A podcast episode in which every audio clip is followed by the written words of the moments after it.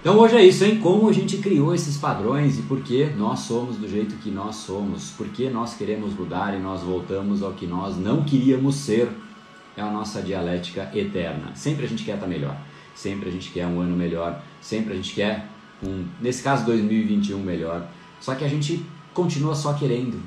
E aí vem aquela frase que eu sempre digo: nós não ascendemos para o patamar dos nossos desejos, nós caímos para o patamar dos nossos padrões. E é deles que a gente vai falar. É isso que é o seu é a sua linha base, é aquela sua referência, é aonde você queira ou não você está. Você pode sair um pouquinho para cima ou um pouquinho para baixo, mas é para lá que você volta. É como se fosse uma gravidade, tá? Então quero que você tenha essa sua, esse seu eixo de gravidade o mais elevado possível.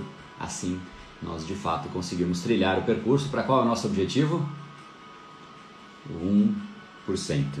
Rumo ao 1%, hein, galera? Vamos lá, esse aí 2021, eu quero que vocês estejam leves. O que é o 1%? 1% é o grupo de pessoas que criou os padrões adequados. Padrões estes que não mais pesam sobre a pessoa e sim libertam. O padrão da procrastinação você está preso. Se você tem o padrão do foco, por exemplo, diversos outros, alimentação saudável, de intensidade quando você faz, de realmente se concentrar, de se dedicar, de ter energia, você se liberta, você tem algo que te ajuda.